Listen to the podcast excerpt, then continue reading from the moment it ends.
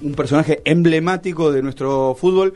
Eh, tenemos eh, en el aire de Noche en Pelotas Javier Castrilli. Dani García de Noche en Pelotas te saluda. Buenas noches. ¿Qué tal, Dani? Un gusto saludarte. ¿Cómo están ustedes? Todo muy bien. De antemano te agradecemos estos minutos en nuestro programa. Y, bueno, básicamente ya nos podemos adentrar eh, un poco para, no sé si analizar, pero por lo menos para que nos digas y nos tires algunas aristas de cómo ves el arbitraje argentino hoy. Mira, yo no lo veo bien, ¿no? Me parece como que difícilmente alguna persona en la calle, algún hincha en, algún estadio esté observando con buenos ojos el momento del arbitraje argentino, ¿no? Me parece como que eh, que al menos en estas últimas décadas pasando uno de sus peores momentos. Me parece como que es, es el producto de un, de un largo proceso en el cual se observan a la luz de los resultados graves deficiencias en la formación, la capacitación, pero también en la elección de los talentos, eh, de los recursos humanos a la hora de eh, elegir este, aquellas eh, aquellos árbitros que tienen proyección para el futuro. Creo que eh, que en la actualidad existen este, muchachos que no están capacitados como para dirigir el fútbol de alta competencia. ¿Y a dónde, a dónde habría que hacer eh, más hincapié como para mejorar esa, esa capacitación? Y es evidente que, mira, yo no estoy adentro de la AFA, pero es evidente de que el sistema formativo eh, adolece de, de, los resortes mínimos indispensables como para generar personas que atiendan a la problemática arbitral. Eh, creo que muchos de los muchachos, reitero, que llegaron a la primera división, que están en el fútbol de alta competencia, están observando eh, comportamiento nada aconsejable para el fútbol de alta competencia. Y no dan respuesta a la, problemática del fútbol actual. Entonces creo que eh, si a eso le sumamos un sistema de premios y castigos totalmente, yo te diría errático, en donde árbitros que cometen errores garrafales parecieran ser premiados con partidos de mayor trascendencia, sí creo que estamos yendo por un camino totalmente equivocado. Claro. En definitiva, eh, todo, todo pareciera eh, estar en el camino incorrecto, ¿no? Porque la capacitación y aún así también los pseudos castigos para los árbitros con, con algún error garrafal, digo, los caminos no son estos. No, indudablemente que no, indudablemente que no. Y pareciera como que, a ver, eh, el amiguismo, la cultura del amiguismo y el nepotismo en el arbitraje mm. eh, pareciera la constante del presente que nos toca vivir. Digamos, estamos atravesando la era de los hijos de. Sí.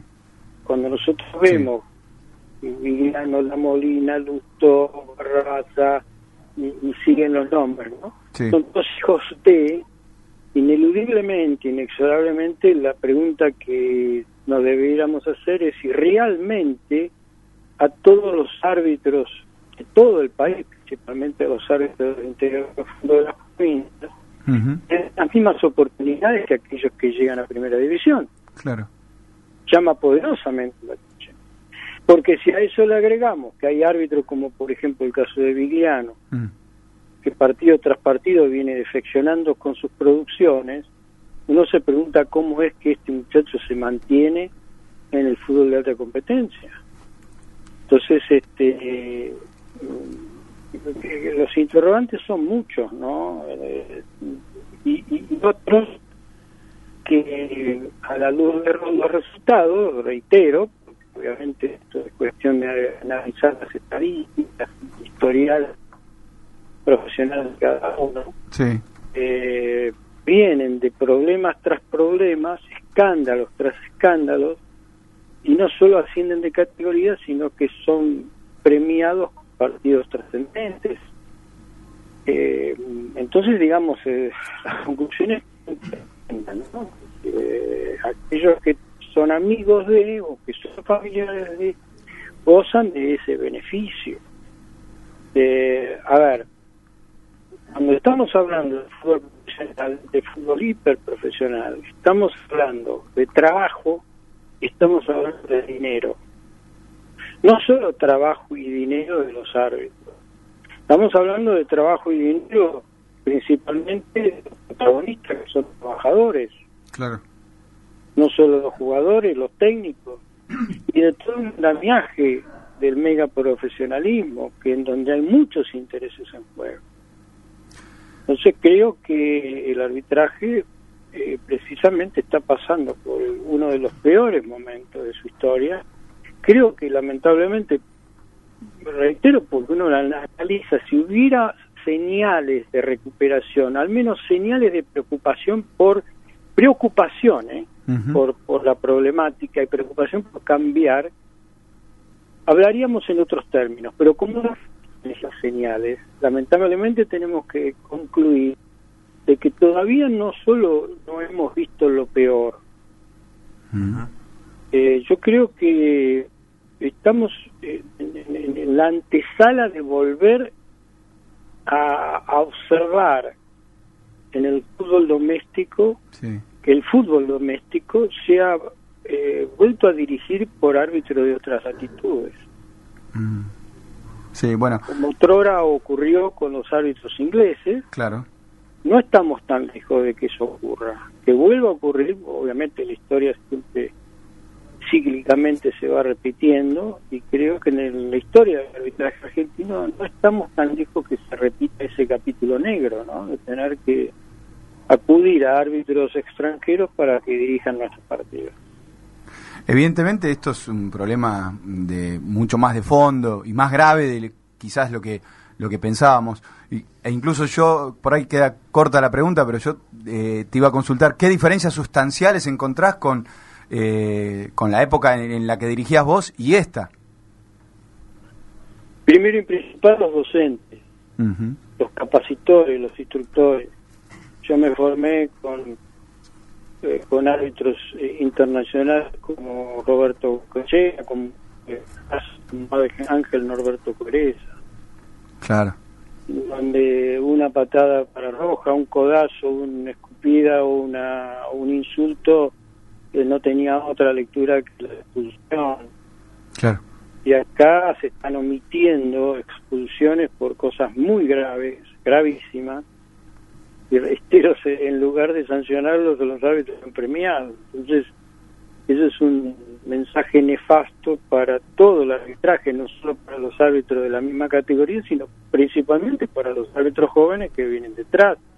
Se le está diciendo, señores, si ustedes quieren llegar a ocupar un sitial de privilegio, tienen que hacer lo mismo que están haciendo los árbitros internacionales de primera. Entonces, me parece como que los mensajes son realmente calamitoso. Estamos yendo al borde del precipicio y no nos damos cuenta. Javier, ¿cómo te va? Cristian te saluda de este lado. Quería consultarte, eh, creo que estás a favor del uso de la tecnología, por algunas notas que leí. Eh, ¿Crees que, y hablabas un poquito hace rato de la honestidad del arbitraje, ¿no? de algunos árbitros, ¿crees que viene a clarificar un poco la tecnología el tema de la honestidad o a exponerlos, ¿no? También.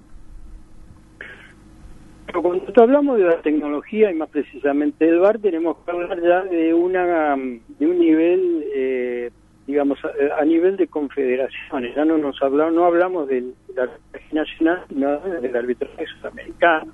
Mm. Eh, fíjense ustedes que la aplicación del VAR en Europa es totalmente distinta de, los resultados que está dando la Comebol los resultados que está dando la Comebol van del brazo de la fama de corrupción que tiene la Comebol. Es decir, que parece que son indivorciables. Porque son las decisiones confusas y lo poco transparente. Y, y digamos, eh, fíjese ustedes, yo siempre tomo como, como partido testigo el partido de Argentina con Brasil en la Copa América, ¿no? En donde el ecuatoriano Zambrano en dos oportunidades tuvo que haber acudido al bar y no lo hizo. Y la Conmebol no solo escondió el audio y los videos del bar, Mm. que ahora dice publicitar, bueno, ¿por qué no hace público qué pasó en ese partido? ¿Qué pasó? Porque esos dos penales, en donde el árbitro, habiendo bar, no se utilizó, a Comebol tendría que haber salido a la opinión pública a aclarar por qué no se utilizó. Fíjense ustedes que, que, eh, silentemente, porque eh, se ocuparon de que no tuviera mayor trascendencia, Mm. el árbitro Zambrano dejó de ser árbitro internacional. Pero Argentina, principalmente después del primer penal que le comete Dani Alves a Agüero. Agüero, eh, quedó fuera por porque justamente de, De una contra- de esa jugada vino el segundo gol de Brasil y ahí se terminó el partido. Claro. Acusó el golpe. Y después, dos meses después, salieron CNM con Baldassi eh, con una cara bastante dura a decirnos, a, hacer, a tratar de hacernos creer de que esa transparencia que ellos buscaban, reconociendo de que se tendría que haber acudido al bar y no, se acudió. Entonces creo que eh, el arbitraje y la dirigencia sudamericana va de contrapelo con la transparencia que se debiera dar a cuenta de los antecedentes de corrupción que ya ellos arrastran. No nos olvidemos que su- sus principales dirigentes están todos presos investigados. Claro. El que no falleció, como el caso de Grondona, el resto están todos presos e investigados. Entonces ellos que debieran dar esa transparencia no lo dan, no lo dan. Lamentablemente es así. Digo, en este contexto, de, sobre todo sudamericano, eh, parece como que en un mundial o, en las ligas y las copas europeas parece que funciona de maravillas eh, el VAR. Sí, sí, claro. A ver, con sus claroscuros también, pero uno ve esos partidos en donde hay previsibilidad, uno ya sabe de que esa jugada nos llamó la atención, bueno, eh, a los segundos uno ya ve que hay una respuesta del VAR y el árbitro eh, eh, este, hace la seña de que lo están estudiando y que viene una, una, reconsideración. Y en la enorme mayoría de los casos esa reconsideración repara un error. Es decir, que la tecnología, que la tecnología debiera ser un límite a la corrupción. La tecnología debiera aclarar, debiera transparentar. Acá, en Sudamérica, con los dirigentes que tenemos, lejos está de hacerlo. Entonces el problema no es la, la, la, la tecnología, el problema no es eh, el VAR, el problema son quienes conducen el fútbol. Mm. Porque si ellos se empeñan en que ese instrumento, esa herramienta tan, va- tan valiosa para reparar un error, va a funcionar eh, con el libre albedrío del árbitro, y estamos fritos, lamentablemente es así, digamos, este, estamos sufriendo eh, la- las decisiones de, árbitros y de quienes conducen a los árbitros, llámense instructores de árbitros o destructores de árbitros o dirigentes de la Comebol. Digo, eh, metidos y pensando en, en lo que decías, ¿no? Que mm, la- no la herramienta en sí eh, es lo fundamental, sino con los que lo conducen, los dirigentes. Digo, ¿en tu época hubiera sido útil esta herramienta? Digo, Sí, claro que siempre eh, esa herramienta hubiera sido útil, porque en la historia del fútbol universal se han cometido muchísimas injusticias producto de las limitaciones humanas. Eh, recordemos, sin ir más lejos, no solo la mano de Maradona con los ingleses, sino también la mano de Henry que clasifica a Francia viajando sí, en un repechaje a Irlanda a Irlanda. este, los goles fantasmas. la final de 1966 en el Mundial de Inglaterra, o también el de Sudáfrica, el mismo partido Inglaterra-Alemania con un gol fantasma. Es decir, siempre las limitaciones humanas vinieron a demostrar que el arbitraje eh, en manos de la persona humana lejos está de garantizar un mínimo indispensable, necesario eh, de previsibilidad. Eh, y obviamente que eso le da lugar, abre la puerta a la intromisión de la tecnología, porque obviamente cuando uno se da cuenta a través de la televisión de que la persona humana no, es capaz de dar respuesta a esa, a esa problemática, tiene que acudir a un elemento externo que es la tecnología. Javier, ¿qué tal? Buenas noches, mi nombre es Lucas. Te quería consultar, eh, bien, eh, esto que decías, ¿no? Del análisis que estabas haciendo por ahí de la actualidad del arbitraje argentino, eh, ¿qué pasa a nivel mundial con el arbitraje argentino, no? Y más precisamente por ahí te quería preguntar por Néstor Pitana, si es una isla dentro de todo esto que, está pasando, porque para la FIFA evidentemente está como en una buena posición en cuanto al, referi, al referato, digamos. ¿Vos cómo lo ves? No, no, no, no es una isla yo creo que hay una, un común denominador. Desde, desde Brasil 2014 que se viene insistiendo en un formato, en una modalidad de conducción más tendiente a estimular el fútbol espectáculo, el fútbol show, que el fútbol deporte.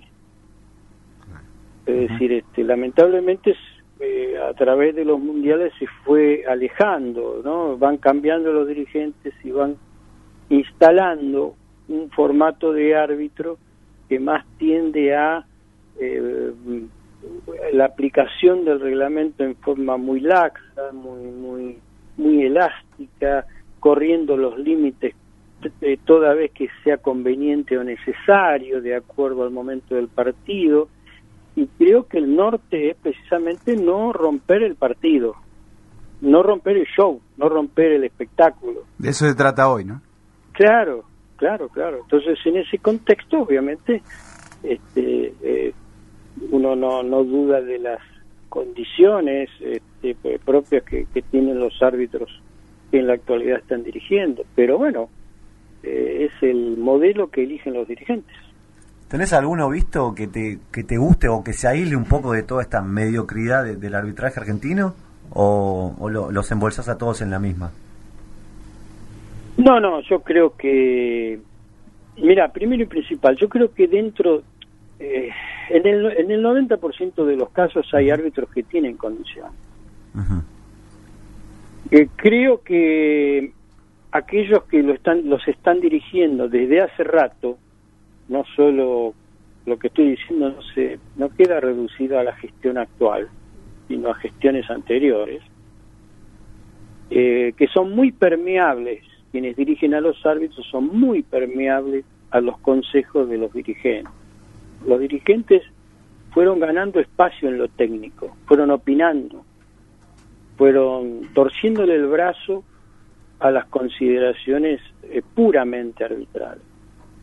Eh, lo propio está ocurriendo con la FIFA, con formas mucho más refinadas, naturalmente. No puedes comparar al turco Shakir con, ninguno de los, de los que está dirigiendo acá, ni a Kuiper, ni, a Bridge, ni, que son excelentes árbitros, muchas veces se alejan del resto indebidamente, indebidamente, pero que tienen condiciones innatas y que obviamente no solamente tienen capacidad de conducción, sino también tienen idoneidad técnica como para poder sobrellevar cualquier tipo de situación.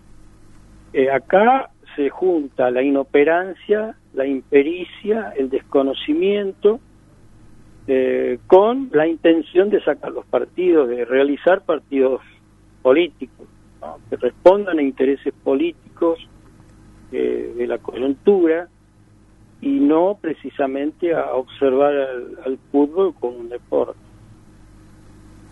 ¿Te, te considerabas o te considerás eh, un árbitro estricto cuando cuando estuviste en el verde césped? Digo, eh, eh, eh, como para adentrarme en la próxima pregunta.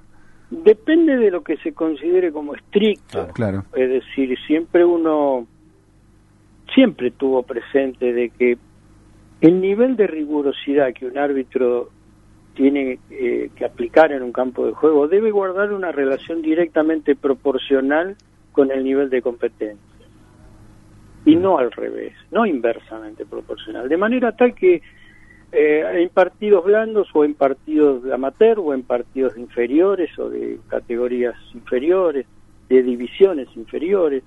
El árbitro tiene que comprender el entorno y aplicar el sentido común.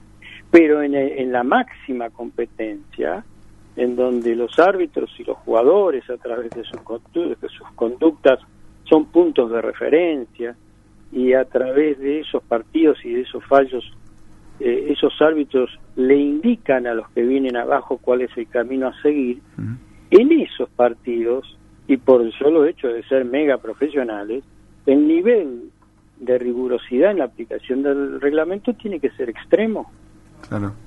Entonces, eh, ahí observamos de que si vamos a dirigir un partido entre solteros y casados, yo no le voy a decir, hace un saque lateral mal realizado y yo puedo tener eh, el, poder discrecional de decir, no, para, siga, escúchame, la intención se le escapó de la mano, eh, no tiene, se le salió la canicera, bueno, anda a ponértela, pero no voy a suspender el partido porque tenés una media de un color y otro de otra, Es decir, eh, ahí utilizas vos el, sentido común.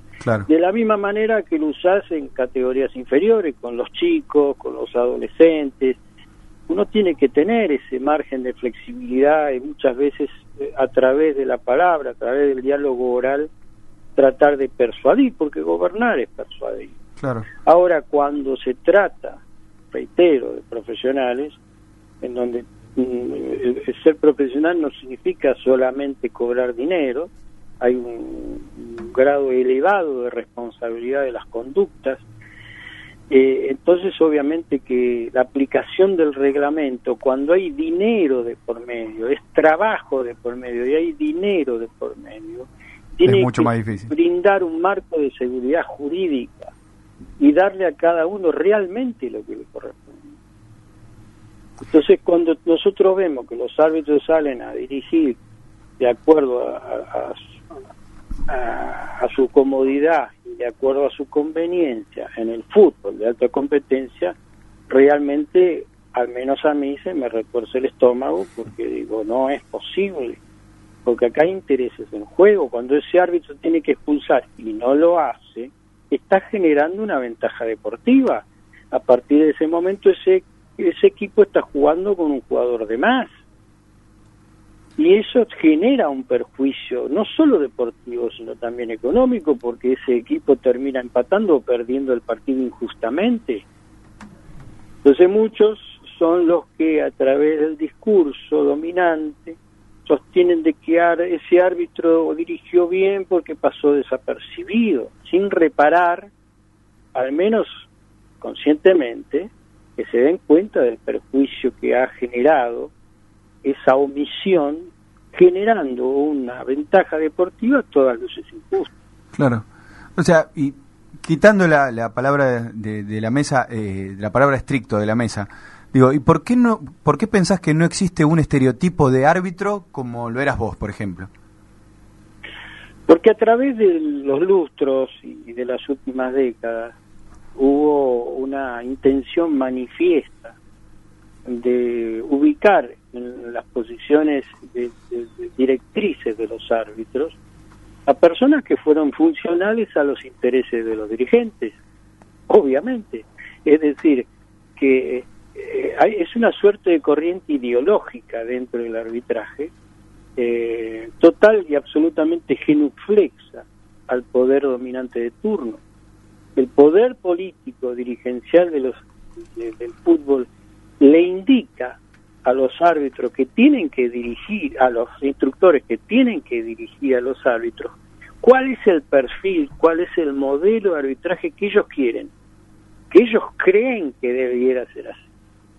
Entonces eligen a esos instructores que son funcionales a sus propias creencias. Lamentablemente, esas creencias se alejan de los arbitrajes eh, que realmente responden para eh, asegurar, brindar un marco de seguridad jurídica en el juego y de esa manera observar al fútbol en tanto juego, en tanto deporte y no en tanto negocio, en tanto espectáculo, show. te voy a sacar un poquito, Javier, de, de la parte rigurosa de, del referato. Eh, te voy a entrar, ¿cuántas veces te habrán preguntado seguramente por el famoso, pero usted no estaba muerto, maestro, de Maradona? Digo, fuiste una de las personas que más ha hecho, no se lo ha visto así a Diego, salvo alguna pelea en Barcelona. Eh, ¿Cómo fue tu vínculo después de eso con Maradona? ¿O no, no, no, nunca hubo un vínculo? No, nunca hubo vínculo. Pero te lo deben recordar todo el tiempo, ¿no? Esa frase. Este, yo después no, no, no he vuelto a tener ningún tipo de contacto con Maradona. ¿Te arrepentís de algo de eh, ese partido? ¿Cómo? ¿Te arrepentís de algo de ese partido, de ese Vélez 5 Boca 1? No, por supuesto. Uno trabajó todo de, su existencia eh, con, el único objetivo de ser justo y de no equivocar. Siempre tomo ese partido como un partido testigo cuando me hablan del VAR.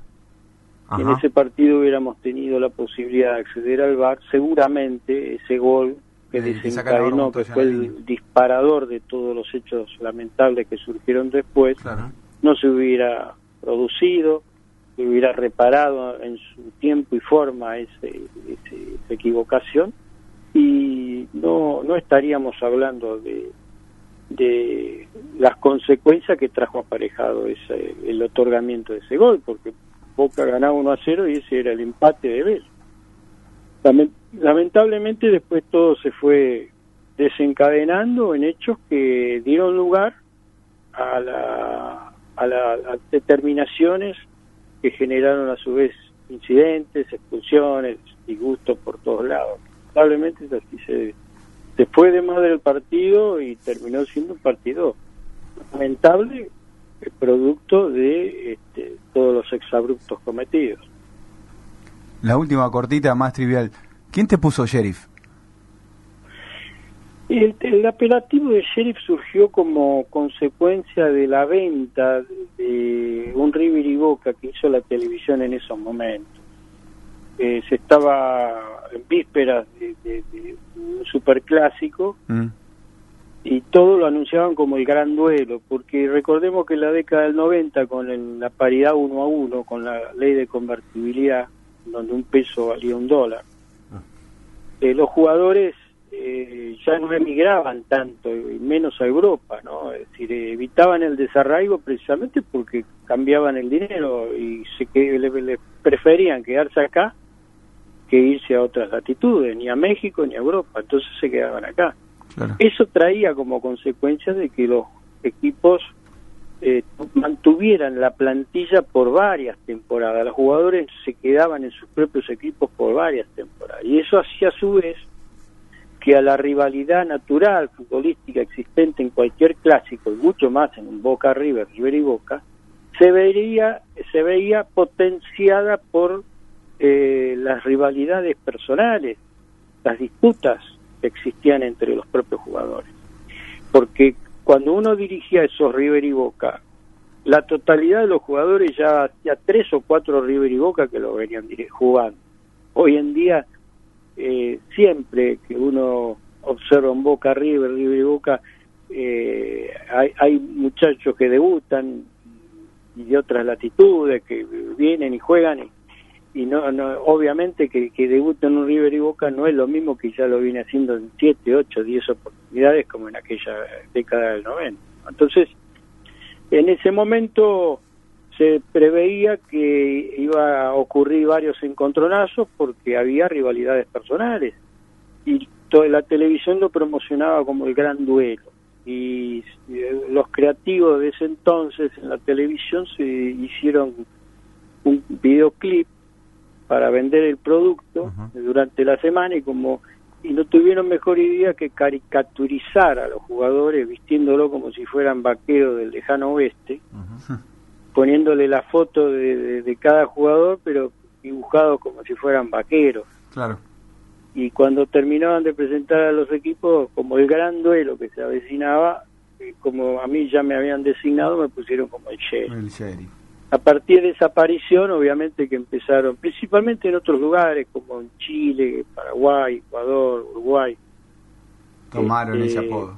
Me, me, claro, porque pues, el, fútbol argentino era producto eh, que se consumía en todas partes del mundo cuando cuando se jugaba un Boca River y Boca. Entonces en esos lugares se vendió mucho eso y durante muchos años aún hoy me siguen recordando como el sheriff. bueno Javier, la verdad te agradecemos enorme el tiempo acá en Noche en Pelotas, siempre es muy muy jugoso y muy reconfortable para nosotros hablar con un protagonista de la talla como la tuya. No, al contrario, el agradecido soy yo. Te, mando un fuerte abrazo. Un abrazo grande y hasta la próxima. Hasta la próxima. Ahí pasaba Javier Castrilli en el aire de Noche en Pelotas, otro lujo.